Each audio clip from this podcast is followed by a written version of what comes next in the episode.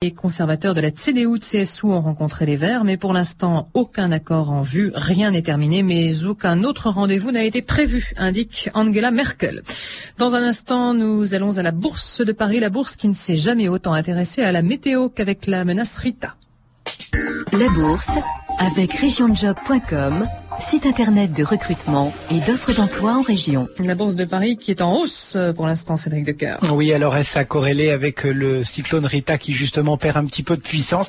Euh, Après deux séances consécutives de baisse, le marché parisien lui est de retour dans le vert. En ce dernier jour de la semaine, le CAC 40 gagne en effet 0,34%. Il est à 4463 points, le tout dans un volume d'affaires d'1,7 milliard d'euros négociés sur les valeurs du SRD. Mais sur la semaine, eh bien l'indice abandonne encore 1,02% d'un vendredi sur l'autre. Ailleurs sur le vieux continent. Les places financières sont également bien orientées à l'image de l'Euro First 80 qui gagne 0,32%. Et puis sur le marché des changes, le billet vert lui a repris sa marche en avant à la faveur des chiffres moins mauvais que redoutés tombés hier. Du coup, l'euro cote 1 dollar 21 21. Voilà clair. Je vous rappelle le CAC 40 qui gagne 0,34%. Il est à 4463 points à la Bourse de Paris pour France Inter. Cédric Docker.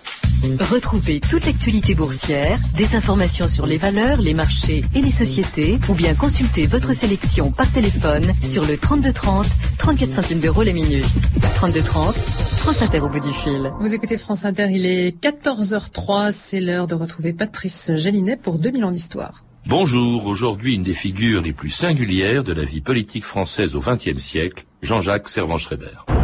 La politique aujourd'hui, ça consiste à s'occuper de la vie des gens. Alors, je dis, je n'ai pas de dogme, je n'ai pas de catéchisme, je n'ai pas d'idéologie. Je veux concrètement, progressivement et sans arrêt améliorer, transformer la vie des gens.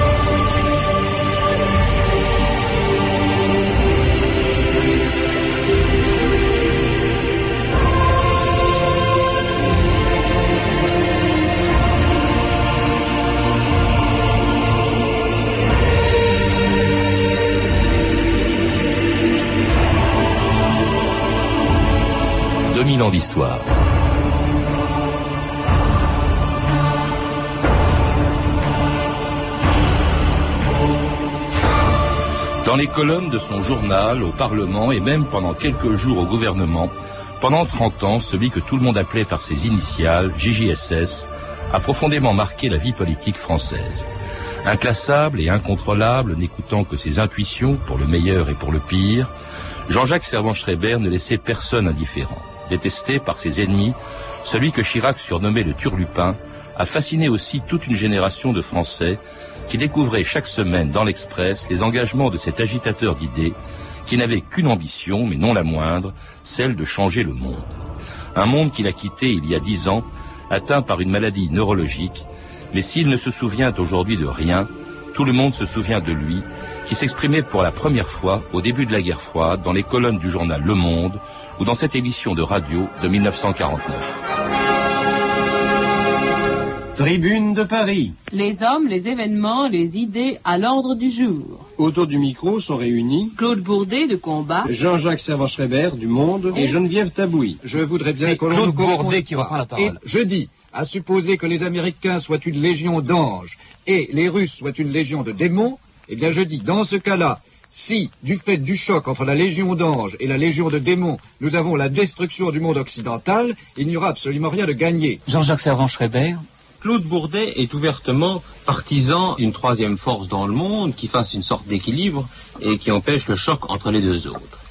Or, une troisième force, ça se construit avec différents facteurs et on est arrivé à choisir les facteurs moraux.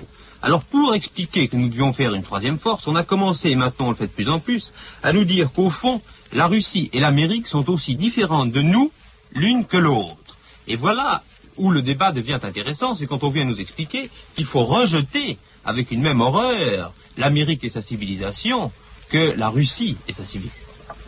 Jean Botterel, bonjour. Bonjour. Alors vous qui avez consulté des quantités d'archives pour écrire la biographie de Jean-Jacques Servan-Schreiber, est-ce que vous connaissiez celle que l'on vient d'entendre et qui est sans doute la première, le premier enregistrement de la voix de Servan-Schreiber en 40 non, et je le regrette parce que c'est assez émouvant. En plus, on retrouve la, c'est extraordinaire parce qu'on retrouve la voix de son fils aîné, David.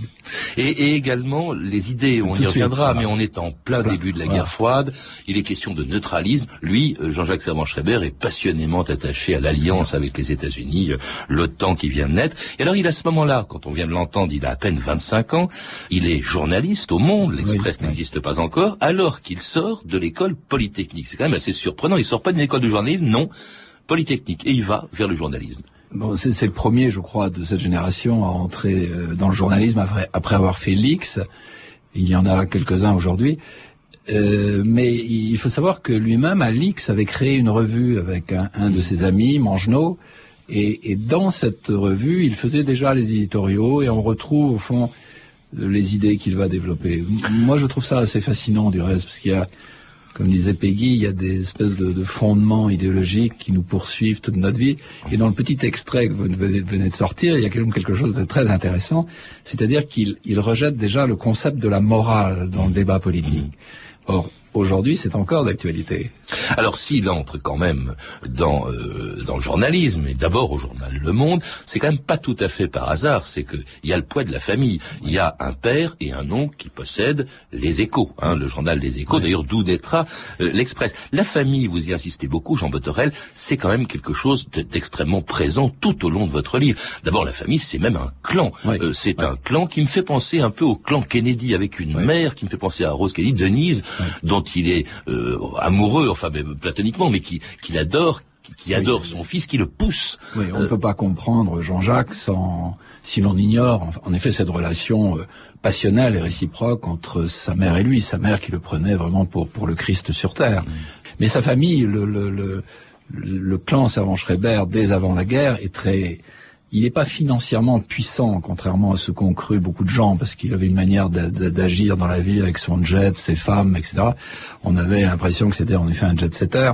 C'est une famille euh, très bourgeoise, mais surtout qui a une, influence culturelle très forte. Et elle l'a elle l'a eu dès les années 20 avec les échos, puisque son oncle Robert crée les échos et son père est, un des, des, des, grands journalistes des échos, un éditorialiste et un des premiers reporters en fait économiques. Vous avez évoqué les, femmes, Jean Boterel, il avait une passion pour les femmes, en tout cas, il en a collectionné beaucoup. Il y a eu, bien entendu, euh, sa femme, mais il y en a eu bien d'autres avant. C'est un homme à femme, c'est un séducteur, c'est un don Juan, euh, euh, oui, c'est un... c'est un, thème sur lequel j'ai essayé de, donner un peu mon point de vue dans le livre, mais enfin, je ne vais pas faire de, psychanalyse. Je crois Il la liste, hein, parce que c'est interminable. Hein. Oui, la liste est interminable. Euh, je pense qu'il se regardait dans, le, dans les yeux des femmes. C'était un, séducteur probablement, et, je, ne peux pas, je n'imagine pas comme un homme à femme, à l'inverse de son cousin Jean-Claude. Ils, ils étaient en rivalité. Jean-Jacques euh, séduisait les femmes, et ça n'était pas un, amant au sens, à mon avis, au sens charnel du terme. Je m'avance peut-être, mais enfin les témoignages que j'ai recueillis euh, mm. confirment cette idée. C'est curieux, je crois que c'est lié à sa mère. Il était tout le temps à la recherche à travers les femmes, c'est banal. Elles sont souvent plus âgées qu'elle, effectivement. Toujours, que lui, je veux dire. Oui, d'ailleurs, l'éducation sexuelle qu'il a, qu'il a, à l'époque, ça se faisait d'ailleurs, pense fréquemment, c'est avec des femmes beaucoup plus âgées que lui, et toutes d'ailleurs ayant des enfants, ce qui est, qui est très curieux. Alors, parmi les femmes, il y en a une qui a plus peut-être compté que les autres, pas forcément sur le plan euh, affectif, mais celle qu'il rencontre en 1951, Françoise Giroud, celle avec laquelle il va fonder ce qui euh, sera sans doute sa plus belle réussite, la plus belle réussite de sa vie, un hebdomadaire euh, le premier d'ailleurs du genre, l'Express, euh, très engagé contre la guerre d'Indochine qui sévit à cette époque et contre celui d'ailleurs, et pour celui, pardon, qui voulait y mettre un terme, Pierre Mendès France. On écoute François Giroud que j'avais reçu dans 2000 ans d'histoire le 31 janvier 2002. Tout Paris a découvert la musique des rotatives et le parfum de l'encre d'imprimerie en assistant au premier tirage de l'Express quotidien. Sur le berceau du nouveau-né, on a vu se pencher toutes les bonnes fées de la presse, de la politique et de l'art. Monsieur Mendes France, Jean-Louis Barrault, Marcel Achard. Une feuille qui pousse en automne, c'est en effet un événement. Oui, c'est un journal de combat. Hmm. Un journal de combat qui a été créé par vous deux, par euh, Jean-Jacques Savant-Schreiber et vous-même, euh, Françoise Giroud, et puis alors pour un homme, dites-vous, qui est Pierre Mendès France. Oui, enfin, surtout pour, pour mettre la politique d'un homme au pouvoir, si possible lui-même, bien mmh. sûr. Enfin, c'était un moment très très tendu en France, puisqu'il y avait une guerre d'Indochine euh, dont les gens ne savaient même pas qu'elle existait d'ailleurs, mais où en attendant les Français se faisaient tuer. Il y avait une situation économique très très très euh, dangereuse. Il n'y avait plus un investissement en France, donc il était absolument nécessaire de- d'intervenir, de, parler. Et, bon, Mendes avait, un, je dirais pas un plan à ce moment-là, en tout cas une, des théories à la fois économiques et de politique étrangère et de ce qu'il fallait faire avec l'Indochine. C'est très clair, il fallait qu'il puisse le dire, il fallait qu'il ait une tribune. Et c'était François Giroud au micro de 2000 ans d'histoire en janvier euh, 2002, avant, avant sa disparition. L'Express, indépendamment de ces prises de position dont on parlera et dont vous parlez beaucoup, Jean Botorel, il faut rappeler d'abord que c'était une véritable révolution. Jamais on n'avait vu un journal de ce type paraître en France.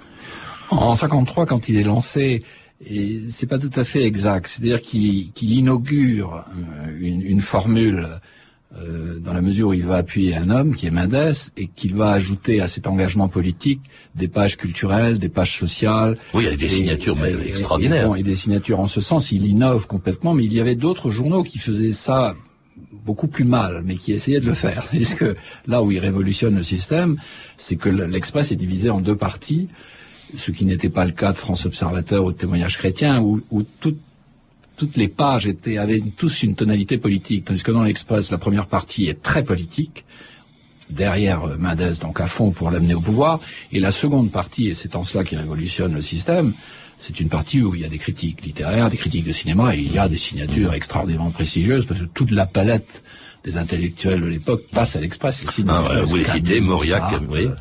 Mauriac, Malraux, euh, et puis euh, même Roger Stéphane, etc., alors qu'ils n'étaient pas toujours d'accord. Non, c'est un. Je trouve que la force de Jean-Jacques à cette époque-là, parce que c'était lui le patron du journal, euh, ça n'était pas François Giroud. Il faut quand même rendre euh, à César ce qui appartient à César. Et sa force, c'est que cet homme était extrêmement décensuré dans sa tête. Et il a laissé écrire tous les gens et il les, il les, il les embriquait pas. Vous aviez Viançon qui, qui, dans les mêmes, dans le même numéro, vous pouviez avoir Jean Daniel qui contredisait Viançon, lequel était contredit par Jean-Jacques. Et, Et- c'était quand même extraordinaire. Enfin, et, un, de ça. et un hebdomadaire qui est devenu brièvement quotidien, on l'a entendu dans Ouais, cette archive, puis re- qui redevient hebdomadaire, mais qui a exercé, qui a joué un rôle, une, qui a eu une influence importante Ah oui, sur la vie énorme, politique. énorme. Il a littéralement poussé, en tout cas encouragé le retour euh, de, enfin l'arrivée de Mendes France euh, au pouvoir, Euh, la lutte contre la guerre d'Indochine, il en était un peu le porte-étendard, je parle de l'Express. Euh, il y a eu aussi Ah, la lutte- décolonisation. la décolonisation générale la- co- contre la contre la guerre d'Algérie. Ouais. D'ailleurs que Jean-Jacques Servan-Schreiber a fait. Il est Ouais. parti, il a été mobilisé. hein. Euh, il est parti. euh, Il, il- il a quitté son journal. Il a même pas, il s'est même pas exprimé pendant la guerre, mais après, il a écrit après, des il a écrit ce fameux livre Lieutenant en Algérie qui a, qui a suscité d'énormes débats et une énorme polémique puisque certains euh, généraux et colonels de son régiment étaient, étaient contre ce qu'il ce qu'il rapportait. Bon, c'est toujours le, le- le même débat. Mais l'Express non seulement a joué un rôle dans les grands thèmes de l'époque, c'est-à-dire euh, l'anticommunisme et la décolonisation, et puis il a joué un, un rôle, je trouve, énorme dans l'évolution des mœurs, parce que l'enquête sur la nouvelle vague, Ah oui. c'est l'ancien Express, c'est la première formule de l'Express. Et ensuite, la seconde formule qui naît en 62, le News Magazine, là, de nouveau, c'est une gigantesque révolution, puisque tous les News Magazines d'aujourd'hui sont inspirés sont de- inspirés de de l'Express de l'Express, 62. indéniablement. Ça, euh, il a cette vision. Il était... Alors très engagé aussi euh, par euh, contre De Gaulle. hein. Il est, c'est un antigaulliste viscéral, Oui. Jean-Jacques Servan-Schreiber. Ouais. Ça, ça renvoie à sa famille d'abord, parce que le terreau de Jean-Jacques, euh, c'est tout de même le radicalisme. C'est le radicalisme éclairé. Son père était un radical éclairé, son oncle était un radical éclairé. Euh, ils sont dans, il est dans cette mouvance-là, euh, au fond, un, un, un- Léon bourgeois euh, modernisé finalement, et même très modernisé, très américanophile. Tout le monde est bilingue dès cette époque, ce qui est quand même très rare dans les familles françaises. Et donc, cet homme a une, a une appréhension de l'histoire qui n'est pas du tout celle de De, de Gaulle. D'ailleurs, il- je cite ce- ce- ces phrases qui sont inouïes, puisqu'il dit que s'il était ministre de l'éducation nationale, il enseignerait aux Français à oublier L'histoire, ouais. oublier l'histoire et à oublier Napoléon et tout ça. Ouais. Donc, il n'est pas dans cette, du tout dans cette famille-là. Et ensuite, le hasard de la vie fait qu'il rencontre Kérillis, donc le fondateur de l'époque. Or, Kérillis aujourd'hui ne dit plus rien aux, jeunes Français, mais Kérillis était un, résistant et un anti-gaulliste, ce qui était assez paradoxal. Et, vraiment, et il, a, il avait 20 ans quand il rencontre Kérylis. Donc je pense qu'on est très influençable à cette époque-là. Alors Jean Botorel, évidemment, cet antigaullisme a quand même lui coûté quelques amitiés, quelques signatures qui s'en vont, sans doute. Mauriac va le quitter, Malraux, va le quitter. Le, l'Express, quand même, va connaître quelques difficultés pendant toute la période euh, pendant laquelle oh, De Gaulle était au pouvoir. Et alors il rebondit d'une manière extraordinaire avec ce qui a été sans doute pour un essai politique le plus grand succès de librairie euh, de, de, de l'époque et même encore jusqu'à aujourd'hui, le défi américain. Oui. C'était quoi euh, ce, livre? Il faut rappeler peut-être euh, le, le thème central. il paraît en 67 et le thème central du livre, c'est que Jean-Jacques dit que les États-Unis sont en train de bouffer l'Europe et la France si nous ne réagissons pas compte tenu de l'évolution des nouvelles technologies parce que ça c'est la seconde dimension du personnage qu'il faut pas oublier, c'est qu'il est fasciné par l'évolution technologique. C'est le premier à, à ma connaissance, et à parler de l'ordinateur. C'est la vraie la boîte à outils. Pour lui, c'est la boîte à outils universelle. Et donc, c'est ça le thème du défi. Et du défi américain, c'est-à-dire qu'il demande à l'Europe et à la France de réagir contre cette superpuissance qui va qui va nous écraser. Et d'ailleurs, les gens ont oublié aujourd'hui, mais au fond, euh, le défi a été très bien accueilli par De Gaulle. C'est ce que je raconte. Il y a une anecdote intéressante. Probablement la seule œuvre que j'ai jamais faite, euh, Jean-Jacques, qui ait reçu l'assentiment de, de, certains gaullistes dans la mesure où il défendait à sa manière le nationalisme français en disant mais attention, l'Amérique est là et ce livre a pris des rides, mais pas tellement. Alors De Gaulle disparaît, d'abord quitte le pouvoir en 69, et Jean-Alexandre Schreiber s'en réjouit, d'ailleurs il est... Ah non, c'est l'article le, plus épouvantable. Ah oui, oui. et, même d'ailleurs au moment de sa mort, là il, pousse, il pousse le bouchon un petit peu loin. En tout cas, De Gaulle parti, le, le, défi américain ayant eu un énorme succès, eh bien JSS entre dans la politique, non plus dans les coulisses comme avec Mendes France, mais à la tête d'un parti dont il devient le président en 1971. France Inter, Jean-Claude Turgeman, le 17 octobre 1971. L'événement du week-end, c'est bien sûr le changement intervenu à la tête du Parti radical. Je donnais à l'instant les résultats du scrutin qui a porté Jean-Jacques Servan-Schreiber à la tête du parti, 431 voix contre 267 à Maurice Fort. Henri Pajot ne peut pas dire que ce résultat soit tellement surprenant. Ce sont donc les partisans d'un homme qui, si l'on en croit ses déclarations, veut épouser son époque pour la transformer, qui l'ont emporté. Pour eux, il ne s'agit pas de composer avec l'échiquier politique tel qu'il est, mais de créer une nouvelle dynamique qu'il est difficile de classer à droite ou à gauche. Voilà d'ailleurs la définition de cette action par Jean-Jacques Servan-Schreiber. Au nom du Parti radical, nous allons passer à l'action sans relâche. Nous voulons créer le mouvement réformateur. Jean-Jacques Servan-Schreiber, donc président du Parti radical en 1971. Il a d'ailleurs déjà, il était secrétaire général. Secrétaire général. Il avait même été élu triomphalement d'ailleurs euh, euh, à, Nancy.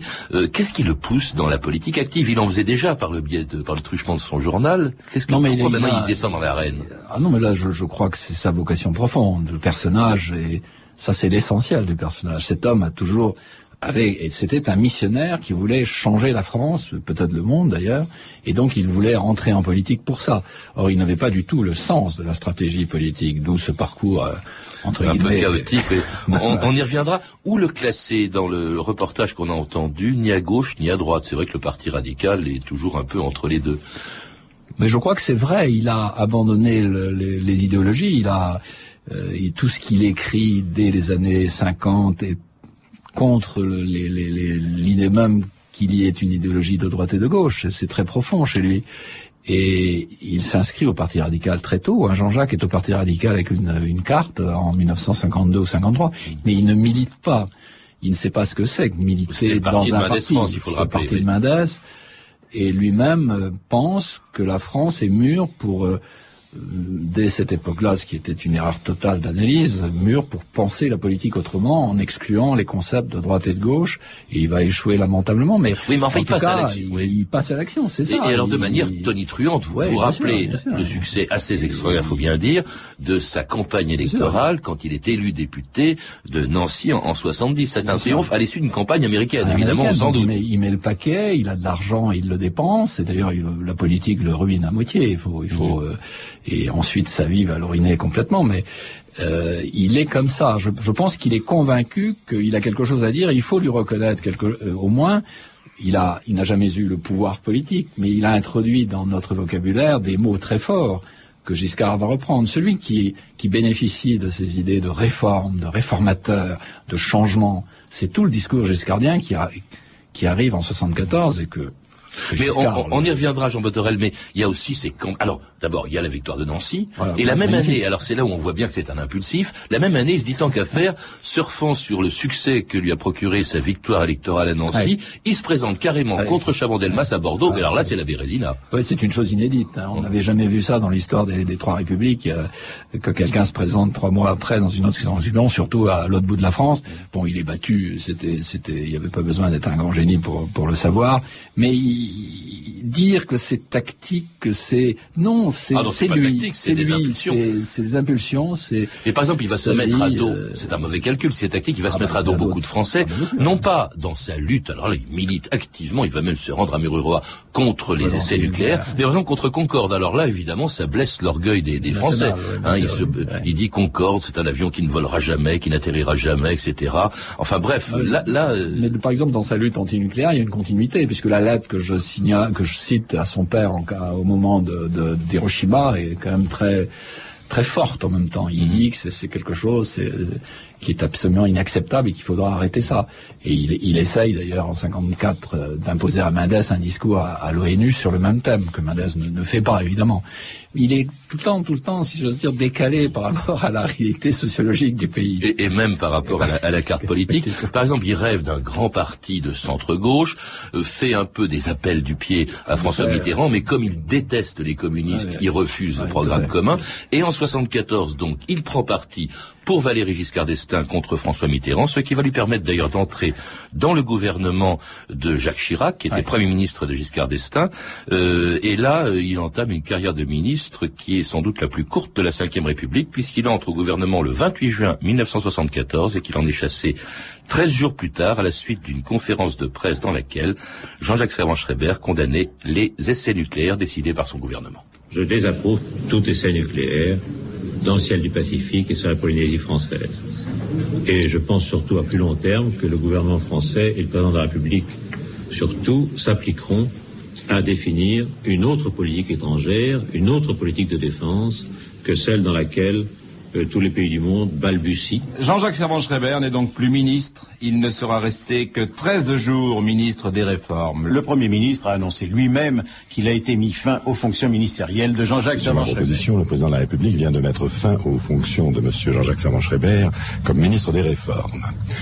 Alors, euh, nous regrettons beaucoup euh, d'avoir eu à prendre cette décision et euh, le président de la République, comme moi-même, espérons euh, très vivement que les facultés d'imagination et de dynamisme dont il a toujours fait preuve euh, pourront, dans la majorité, mais à l'extérieur du gouvernement, s'exercer au Parlement et euh, je puis vous assurer que nous serons toujours très attentifs à toutes ces propositions qui seront toujours examinées dans un esprit aussi constructif que possible. Et c'était Jacques Chirac, à l'époque Premier ministre de Valéry Giscard d'Estaing, euh, annonçant le départ de, ouais, de Jean-Jacques ouais. Servan-Schreiber, qui, qui, était entré au gouvernement, j'ai dit le 28 juin, c'est le 28 mai ouais, hein, 1974. Il, il, le quitte 14 jours plus tard. Chirac, d'ailleurs, qui, qui, surnommait, qui lui surnommait le turlupin. Mais d'ailleurs, le, le, le petit, la petite déclaration de, de, de Chirac est un chef-d'œuvre de vacherie, enfin, si, on, si, on, si, on, analyse. Il fera mieux sur le Parlement, il sera mieux au Parlement qu'au gouvernement. Mais c'est, on n'a jamais vu, on a rarement vu. Hein, il y a eu quelques cas après. Mais, sous la quatrième, il y avait une carrière ministérielle aussi courte. En sous la cinquième, non, sous la cinquième. Mais ce qui a encore de, de plus drôle, c'est qu'il n'est jamais allé à son ministère, hein, puisqu'il n'a pas eu le temps d'y aller, parce qu'il a, il, il, était à Nancy, il s'occupait d'autre chose, parce qu'il avait toujours mille choses sur le feu. Hein. C'est ça aussi, c'est un autre aspect Alors, de sa ça, 74, c'est le début d'un déclin assez pathétique, puisqu'en quelques années, euh, Jean-Jacques Servan-Schreiber va tout perdre. Vous le rappelez, Jean Botorel, dans votre livre, l'Express, où il est de plus en plus critiqué à cause de ses prises de position, qu'il vend en 77. Il perd son mandat de député en 78. Il va même perdre la présidence du Parti radical, euh, après avoir quand même créé, euh, c'est une des rares réussites politiques, l'UDF. C'est lui qui est un des fondateurs de l'UDF.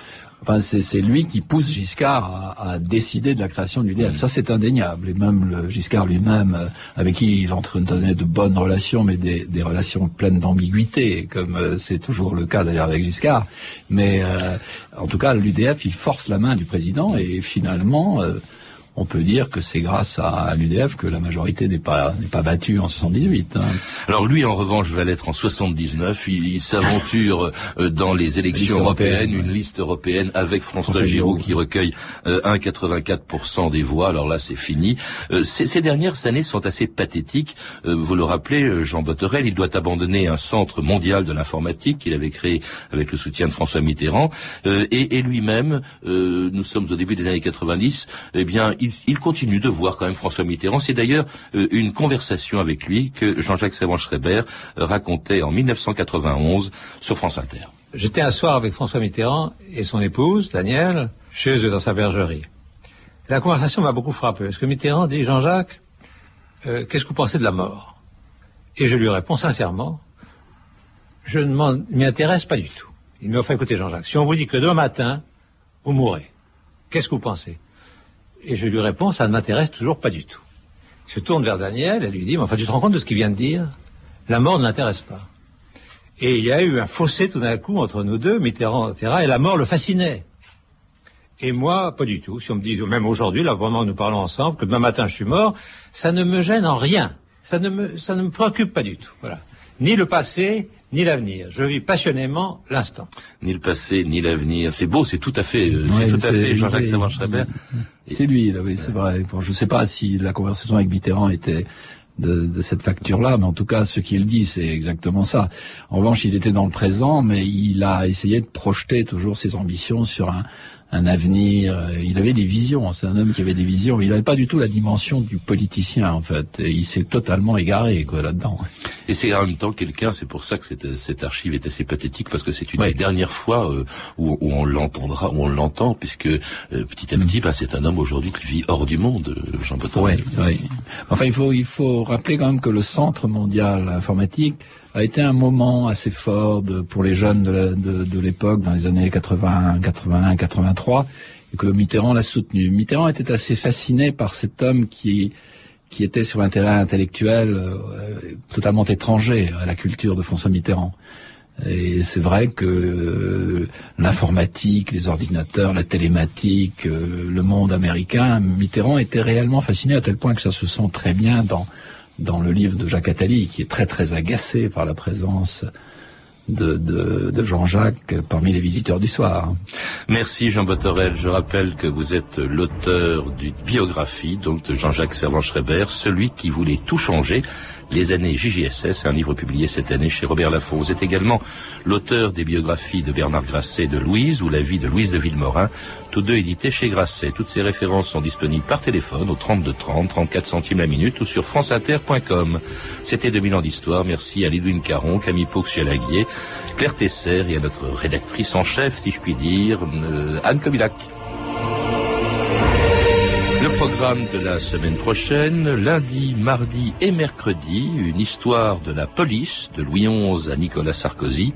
Jeudi, l'invention de la photographie. Enfin, vendredi, 50 ans après sa mort, un mythe américain, James Dean. Je signale d'ailleurs à ce propos qu'Arte diffusera un thème consacré à l'acteur après-demain dimanche dès 20h45. Bonne fin de semaine à tous et à lundi. Il est 14h30 sur France Inter. L'heure de retrouver Eric Oswald. Merci Patrice Gélinet.